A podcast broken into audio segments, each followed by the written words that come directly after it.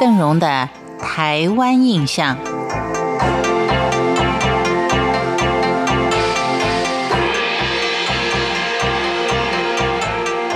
对于台东，邓荣已经为您介绍过好多遍了，但是好像从来没有看过这样的一个形容词，说台东好山好水好黏人，蛮贴切的。这也是一位作家带了一家老小到台东之后的旅游经验谈。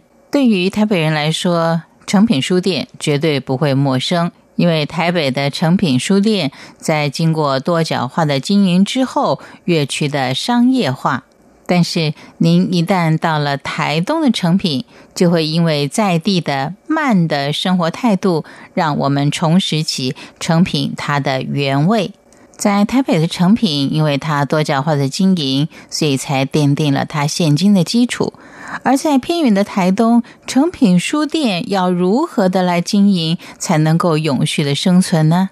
这就是另外一个紧紧的要黏住当地人民的生活脚步。因为台东的成品在几年的经营下来，除了假日的观光客之外，成品已经跟当地的生活紧紧的相系。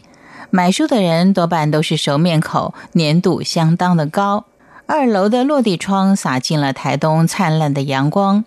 平常学生、银发族、家长、孩子走动活络，各自慵懒、安静、舒适的选一个角落。坐着或是站着，买手书中重现二三十年前令人怀念的成品风情。当然，这是一个商业的经营者对于当地的民生习惯所做的商业经营方式。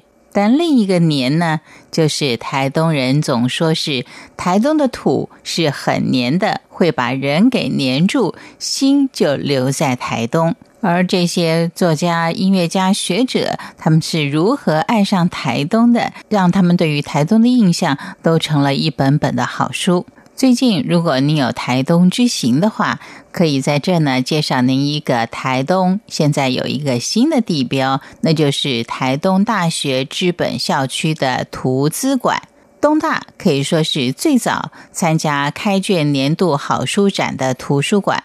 而这座紧邻静心湖的新建图书馆，呈现的是高耸的山脉造型，外墙采的是清水模的设计，坡面铺满了植坯，侧面看像是一座小山，俯瞰呢就像一大片的草原，跟周边的青山绿水相互辉映，是涵容知性跟美学的一个新地景。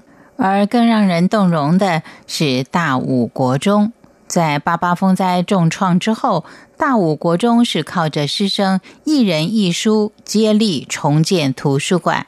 即使是弱势的学生比例高，学校也严重的缺乏资源，但是在困境中的孩子却是越来越热爱阅读。如今已经有一万多本的藏书。在民间方面，台东有一个不卖书，只卖温暖与盼望的孩子的书屋。人称陈爸的创办人陈俊朗，从一座铁皮屋、一块绑在电线杆的招牌开始，创办了这个偏僻部落孩子们的第二个家。如今已经有了知本、美和等七个部落书屋。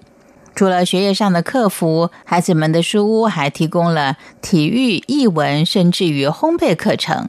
书屋当中，除了有各方所捐赠的二手书，也针对了国高中生设置阅读专科班，采游戏的方式提高学生的阅读理解能力。家庭富裕的家长可以把孩子送到教学设施相当完备的学校，但是如果没有爱心，再昂贵、再精致的教学设施，恐怕都难以抵挡一个小小的铁皮屋所带给孩童们。一个身心健康、快乐的成长环境。如果您有台东之行，绝对不要忘了看山看水之余，看看这些有心人士对于我们下一代所花下的心思。